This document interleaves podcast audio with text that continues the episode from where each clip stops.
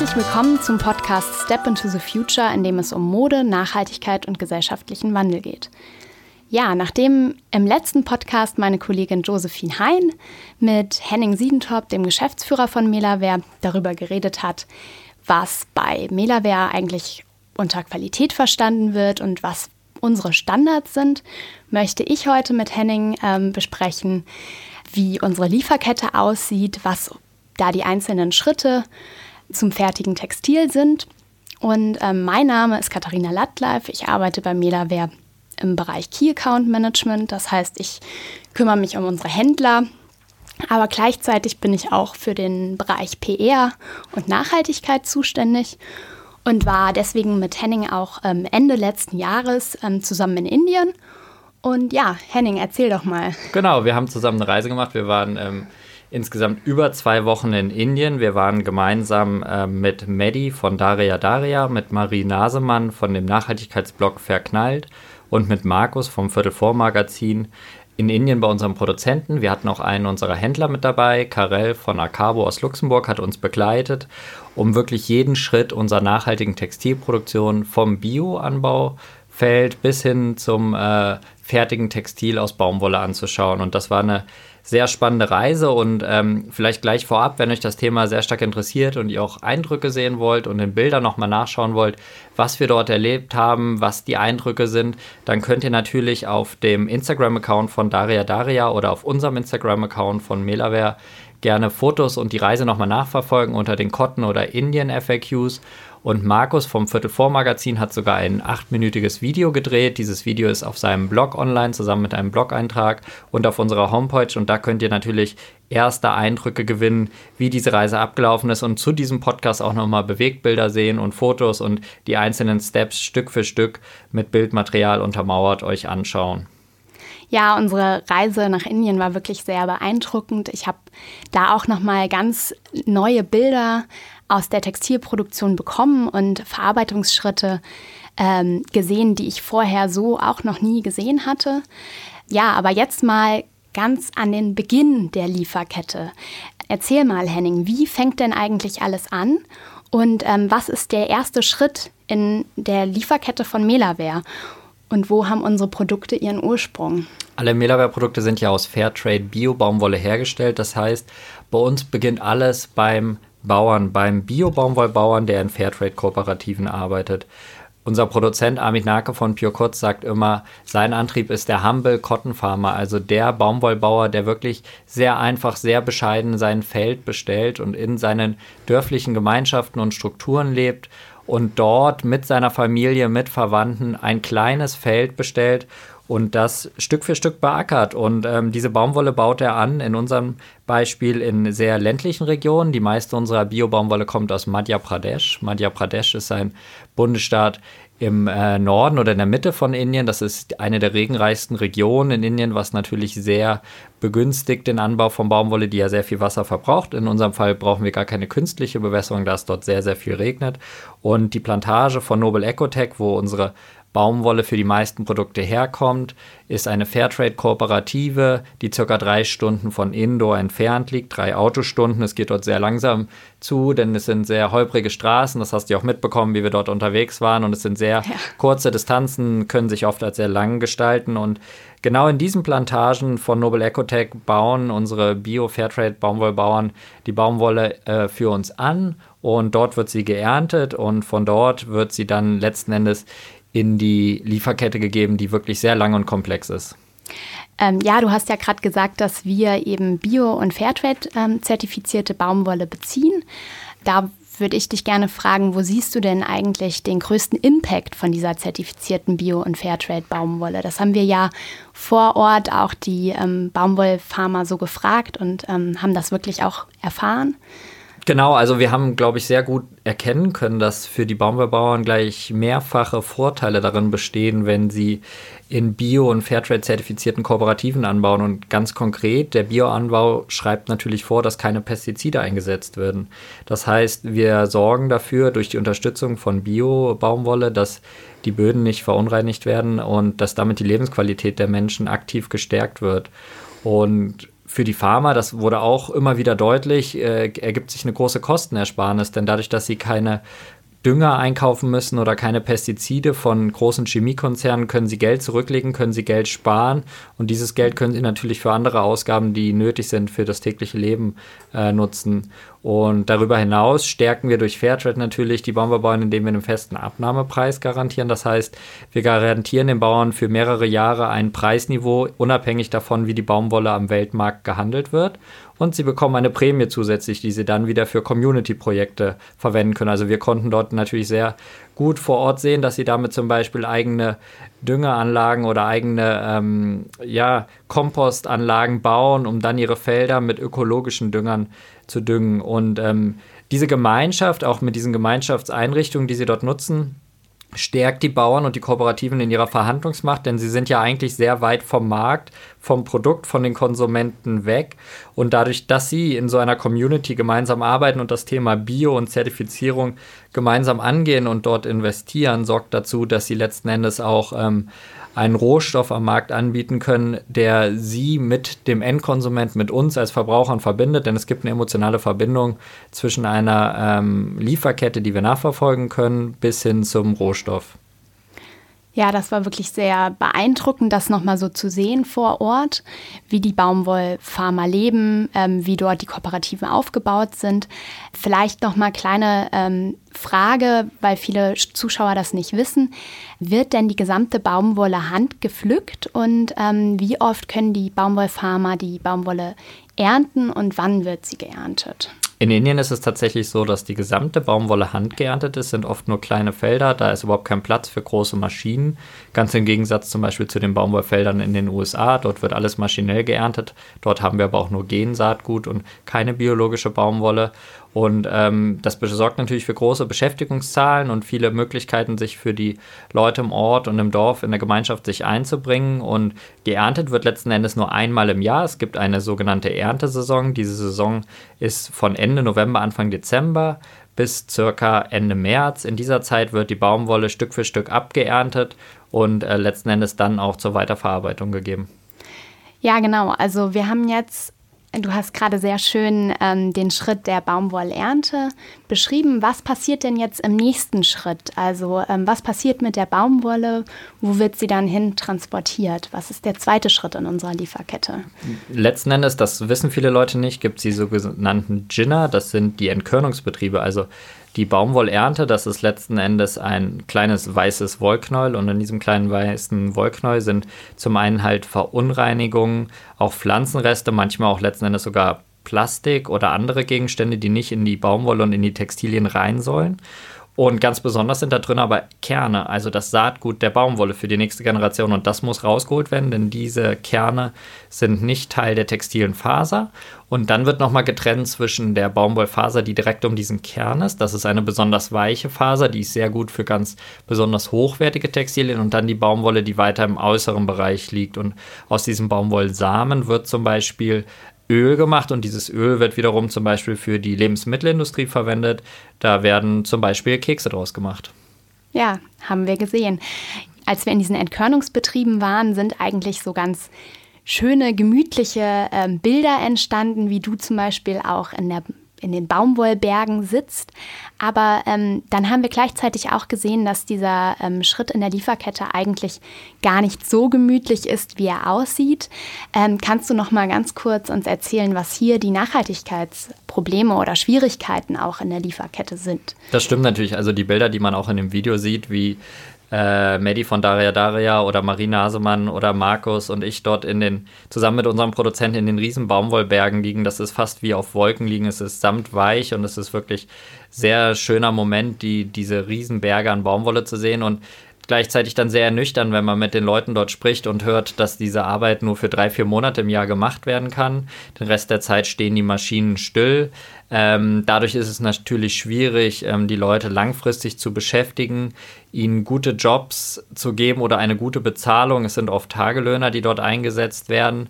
Ähm, es gibt auch ähm, vielfach ist das eine sehr harte und Knochenarbeit mit sehr viel Feinstaub, mit, mit sehr viel Arbeiten an den Maschinen. Das heißt, es sind oft auch nur Männer, die dort arbeiten und es herrscht, herrscht kein Gleichgewicht zwischen Männern und Frauen letzten Endes. Ähm, was man aber sagen kann, ist, dass besonders halt auch in Betrieben, die Fairtrade und Bio-Baumwolle verarbeiten, besonders die nach dem Fairtrade Cotton Standard zertifiziert sind, dort auch Sozialstandards und ähm, Dinge überprüft werden, damit die äh, Arbeitsbedingungen verbessert werden. Und ganz konkret konnten wir zum Beispiel bei, der, ähm, bei dem Entkörnungsbetrieb, den wir besucht haben, erfahren, dass die Leute in der anderen Jahreshälfte dann in Betrieben arbeiten, die sich mit anderen Gemüse- und Getreidesorten beschäftigen und dort angestellt sind. Das heißt, sie sind in einem ganzjährigen Abhängigkeits- oder Beschäftigungsverhältnis und vier Monate im Jahr kümmern sie sich um die Entkörnung der Baumwolle. Und den Rest der Zeit gehen sie dann in die Fabriken, wo es dann um äh, Agrarprodukte, Getreidesorten und so weiter geht. Mhm. Ja.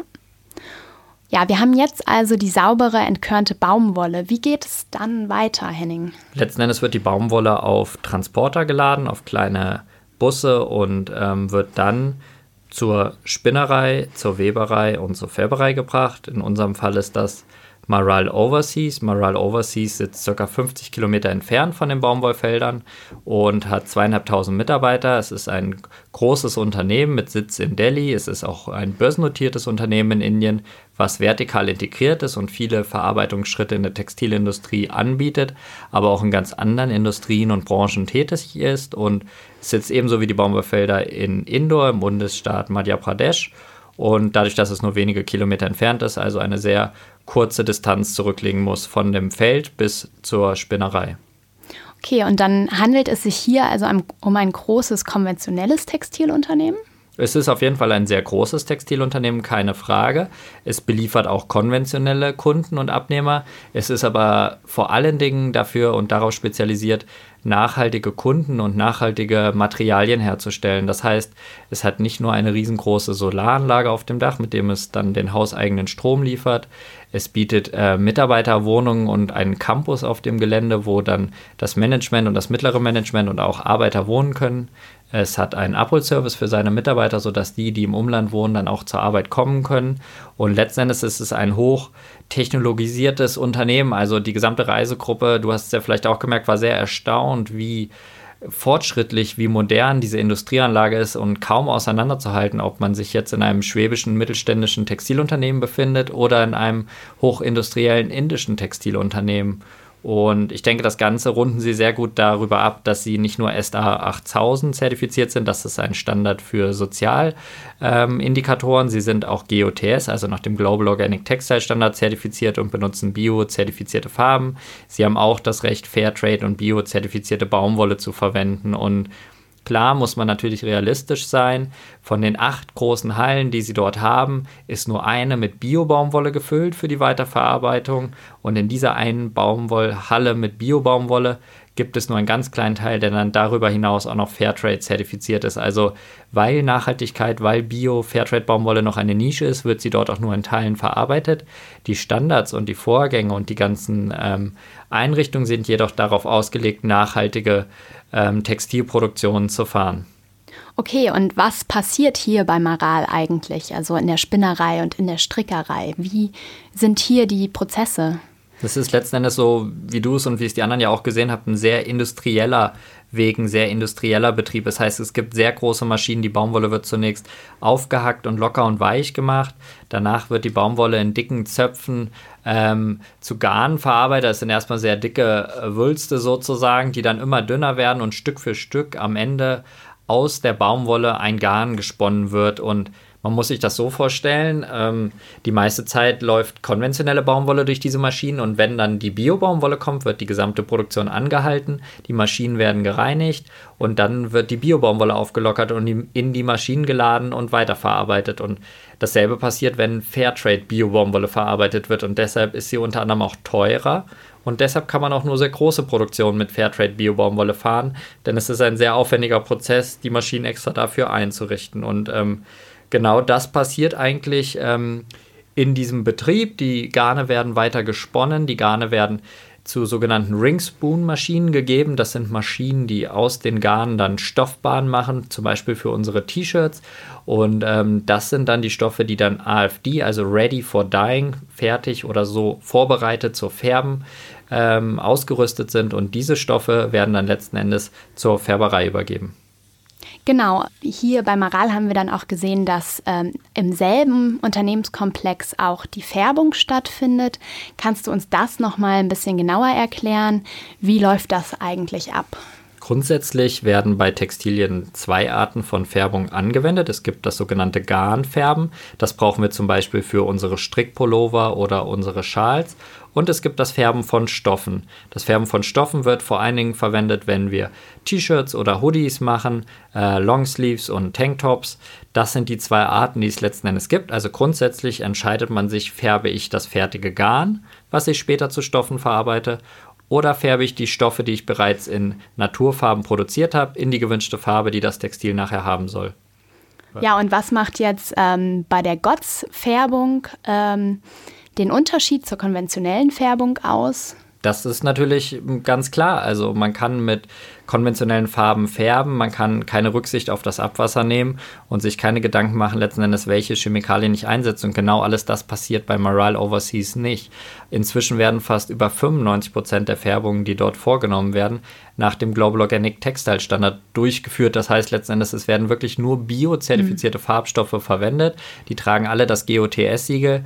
Die sind frei von giftigen Schadstoffen wie Schwermetallen, Halogen, Weichmachern und anderen krebserregenden Stoffen das sorgt dafür, dass die Stoffe, die nachher gefärbt rauskommen, natürlich schon gesund für Mensch und Umwelt sind und dass natürlich auch das Abwasser, was nach der Färbung übrig bleibt, nicht mit giftigen oder Schadstoffen belastet ist und somit es wesentlich leichter ist für die Wasseraufbereitungsanlage, die bei Maral auf dem Campus ist, die äh, Schadstoffe, die noch drin sind, rauszufiltern und letzten Endes auch ordnungsgerecht zu entsorgen. Okay, also wir haben jetzt unsere fertigen gefärbten Stoffe von Maral Overseas. Wie geht es dann im nächsten Schritt weiter? Theoretisch könnten wir jetzt auch bei Maral Overseas eine Textilproduktion in Auftrag geben, denn Maral Overseas ist ein voll ähm, vertikal integriertes Unternehmen. Das heißt, von der Baumwolle, die Sie einkaufen, bis zum fertigen Textil könnten Sie uns beliefern. Aber wir haben uns für unsere Textilien einen anderen Produzenten rausgesucht. Das ist Pure Cots Eco Lifestyle in Gujarat in Umagaum. Das ist ca. 450 Kilometer von Indore entfernt. Das ist die Entfernung, die letzten Endes die Stoffe jetzt mit einem Transport auf den Weg nehmen, um dort zu einem fertigen Textil verarbeitet zu werden. Das ist letzten Endes der Schritt in der Lieferkette, den die meisten Leute aus den Medien, aus den Bildern kennen. Das ist dort, wo die Näherinnen und Näher sitzen und aus den Stoffen letzten Endes die wunderbaren Textilien machen, die wir alle tagtäglich tragen. Und wir haben uns dafür einen ganz besonderen Produzenten rausgesucht. Ja, erzähl mal, wie hast du ähm, die Betriebsstätte Pure Cots gefunden, der du ja wirklich auch vertraust? Letzten Endes ging dieser ganzen Auswahl ein langer Prozess heraus. Als wir 2014 Melaware gegründet haben, haben wir über 20 Produktionsunternehmen besucht. Dazu zählte auch Pure Cots. Im Grunde genommen, oder ehrlich gesagt, war Pure Cots die erste Produktionsstätte, die ich überhaupt besucht habe. Und letzten Endes ist es der Produzent, mit dem ich bis heute zusammenarbeite. Mich hat von Anfang an die offene Art, die Herzlichkeit dieser Fabrik beeindruckt. Ich hatte von Anfang an das Gefühl und gemerkt, dass wir hier in einem sehr emotional, spirituellen, aber auch sehr professionellen Umfeld agieren können. Ähm, große, lichtdurchflutete Arbeitsräume ähm, und Produktionsstätten, Mitarbeiter, die freundlich und glücklich auf mich wirkten, eine Betriebskantine auf dem Hausdach und eine von ähm, Grünanlagen umgebene Fabrik hat mich fasziniert und besonders auch der Inhaber Amit Nake, der dieses Unternehmen leitet, der von Anfang an gesagt hat, als er sein Unternehmen gegründet hat, ich verarbeite nur Bio-Baumwolle und diesem Motto bis heute treu geblieben ist, auch wenn immer mal wieder andere Anfragen kamen, war das schon sehr beeindruckend, einen Menschen zu sehen, der in Indien dafür ähm, einsteht, Bio-Baumwolle zu verarbeiten und keinen Platz für ähm, chemische Fasern oder Mischfasern aufzubringen. Und ähm, das war letzten Endes ähm, der Ausschlag, in, bei Amit Nake, bei Pure Cots in Gujarat zu produzieren und nicht wie viele andere im Süden von Indien, in Tamil Nadu, im Ort Tirupur, wo das Textilab ist, wo jedes dritte T-Shirt der Welt herkommt, wo ich vielleicht einiges an, an Kosten einsparen könnte für mein T-Shirt, aber niemals die Gewissheit hätte, in einer so nachhaltigen Fabrik zu produzieren. Ja, ich denke, diesen Spirit von Amit und seiner ganzen Fabrik haben wir alle wirklich vor Ort auch gespürt. Ähm, aber jetzt noch mal zu den konkreten Vorgängen bei PureCots. Ähm, wie können wir uns diese denn jetzt vorstellen? Also was wird bei der Konfektionierung vor Ort eigentlich gemacht? Das ist eigentlich relativ schnell erklärt. Die fertigen Bio-Baumwollstoffe treffen bei PureCots ein. Sie werden dort nochmal in der Qualitätskontrolle unterzogen, ob es wirklich keine Macken und Fehler in dem Stoff gibt, ob die Farbe richtig gematcht ist und die Mengen stimmen, die dort ankommen. Und dann werden, und das ist etwas Besonderes, alle Stoffe nochmal vorgewaschen. Das führt dazu, dass die Stoffe etwas an Form und Größe verlieren. Sie gehen sozusagen ein. Das ist das, was wir oft kennen, was bei uns zu Hause passiert, wenn wir ein Textil einkaufen. Das passiert bei allen Produkten von Melaware und PureCots nicht, denn durch dieses Vorwaschen haben wir diesen Effekt des Einlaufens oder Eingehens schon vorweggenommen. Und das führt dazu, dass man ein Produkt, was man von uns oder von anderen Unternehmen, die bei PureCots produzieren, kauft, ähm, bereits so äh, im Laden hängen, wie sie auch nach dem Waschen noch sind. Und ähm, somit hat man ein sehr hochwertiges und langlebiges Produkt denn ich kann sicher sein, dass so wie ich es im Laden kaufe und anziehe und wie es mir passt, auch nach zwei, drei und zehnmal waschen immer noch genau dieselbe Form hat. Okay. Ähm, und wenn wir jetzt nochmal auf die Nachhaltigkeitsaspekte zurückkommen, also es hört sich alles erstmal sehr positiv an, ähm, aber gibt es auch Punkte, wo du sagen würdest, ähm, hier muss sich bei PureCots noch was verbe verbessern, hier würdest du ähm, gerne was verändern? Natürlich war ich von Anfang an fasziniert, dass ähm, Amit Naka und PureCots rein Bio-Baumwolle verarbeitet. Das hat mich wirklich ähm, direkt angesprochen. Ich habe aber auch gemerkt, dass der Bereich des Sozialen und der Löhne und der äh, Mitarbeiterrechte ähm, nur dem Standard von GOTS und Fairtrade Cotton entspricht und noch nicht auf dem Niveau ist, wie ich der Meinung bin, dass sozialer Umgang auch in einer Textilfabrik funktionieren muss. Ähm, ich habe dann auch tatsächlich mal einfach mal nachgefragt, was denn die einzelnen Mitarbeiterinnen und Mitarbeiter verdienen in den unterschiedlichen Abteilungen und habe schnell gemerkt, dass das auch für den Inhaber Fragen waren, die er so nicht kannte. Und er hat aber direkt nachgefragt bei seiner ähm, Personalabteilung. Er hat eine Liste zusammenstellen lassen. Ähm, diese Liste habe ich erhalten im Nachgang. Also er hat mir wirklich eine Excel-Liste geschickt mit allen Löhnen seiner 450 Mitarbeiter und Mitarbeiterinnen äh, über alle Ebenen hinweg. Und so war es uns möglich, dann wirklich auch relativ gut ähm, zu errechnen, wie hoch sind denn die Löhne im Durchschnitt? Liegen die denn ähm, wie oder wie weit liegen die über dem Mindestlohn, den der Staat vorschreibt? Wie weit sind die vielleicht weg von den existenzsichernden Löhnen, was vielleicht ein, ähm, eine NGO oder Gewerkschaften fordern? Und ähm, so konnten wir Stück für Stück eigentlich ähm, erkennen, was noch Schritte sind, die vielleicht noch zu tun sind. Und da war ich echt überrascht, wie offen und ehrlich ähm, Amit Nake und Pio Kotz mit uns umgegangen ist und Informationen wirklich sehr vertrauensvoll mit uns geteilt hat. Und ähm, das hat uns letzten Endes auch dazu ermutigt, gemeinsam mit ihm ein ganz besonderes Projekt anzugehen, nämlich den Fairtrade Textilstandard. Das ist ein ganz neuer, junger Standard, der erstmalig weltweit probiert, in einer textilen Lieferkette das Thema der Löhne und der Mitsprache und der Arbeitnehmerrechte vom Entkörnungsbetrieb bis zum fertigen Textil zu beleuchten. Und so ist Amit heute, das ist äh, der erste Unternehmer weltweit, der diesen Standard ähm, zertifiziert bekommen hat in seinem Unternehmen und jetzt sich auf den Weg gemacht hat, in den nächsten sechs Jahren Stück für Stück diesen Standard bis zur Vollendung umzusetzen. Wow, das ist schon wirklich ein krasses Commitment und ähm, ich würde sagen, da hat er ähm, sehr starke Tan Transparenz auch gezeigt.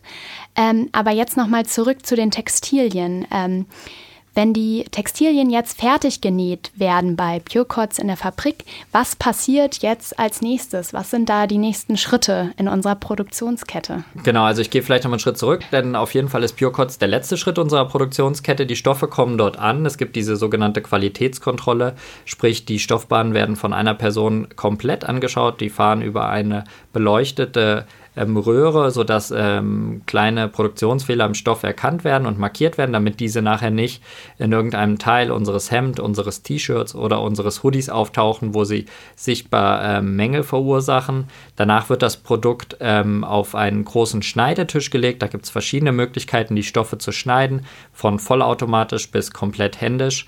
Die Teile werden einzeln rausgeschnitten und letzten Endes dann von der Näherin oder dem Näher in sogenannten Produktionsstraßen genäht. Meistens sind es ein oder zwei Arbeitsschritte, die da von einer Person vollzogen werden, bevor dieses Stück dann weiter zum nächsten Kollegen oder Kollegin gegeben werden und äh, bis zum Ende dann zur Versäuberung.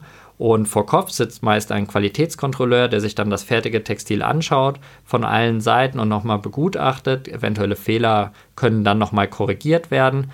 Und wenn dann soweit alles fertig ist und die T-Shirts produziert sind, dann kommt ein Qualitätskontrolleur, den wir nochmal extern beauftragen in die Fabrik und der kontrolliert dann, ob alle Maße, ob alle Qualitäten und alle ähm, Vorgaben eingehalten wurden. Und wenn das soweit passt, nehmen wir nochmal eine Charge und schicken die ins Labor. In dem Labor analysieren wir dann unsere Produkte auf chemische Rückstände und die Vereinbarkeit mit dem Biostandard GOTS. Und wenn das soweit alles passt, dürfen die Produkte verpackt werden und letzten Endes dann auch ähm, verschifft werden, sodass sie zu uns nach Deutschland gelangen.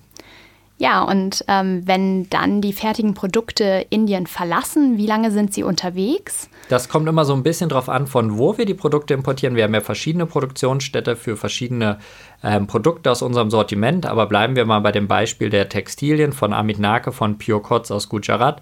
Das ist circa zweieinhalb Stunden nördlich von Mumbai. Mumbai ist einer der größten Seehäfen in Indien und von dort gehen die Schiffe in, äh, ja, im äh, Zwei- oder Drei-Tages-Rhythmus ab nach Hamburg. Wir haben dort eine direkte Verbindung, das dauert genau 21 Seetage. Also man kann grob sagen, dass wir drei Wochen die Ware auf dem Meer haben und dann nochmal circa eine Woche für die Zustellung zu unserer Logistik nach Buchholz in der Nordheide zur Hipsi GmbH brauchen. Ja, erzähl doch mal, ähm, was macht unser Lager hier in Deutschland eigentlich so besonders, Henning? Ja, für mich war immer wichtig, dass soziale Verantwortung nicht an den Grenzen aufhört. Sprich, wenn ich mich doch so sehr engagiere im Land der Produktion, im Land des Rohstoffes für Fairtrade-Bedingungen, Arbeitnehmerrecht und Löhne, dann sollen wir auch in Deutschland ein besonderes Logistikkonzept haben, denn Vielen ist ja bekannt, dass wir gerade im Bereich der Logistik oft prekäre Arbeitszustände haben, niedrige Löhne und ähm, sehr starke Stressfaktoren. Und wir haben uns einen Partner rausgesucht, eine beschützende Werkstatt, ähm, die HIPSI GmbH. HIPSI heißt Hilfe für psychisch erkrankte Menschen.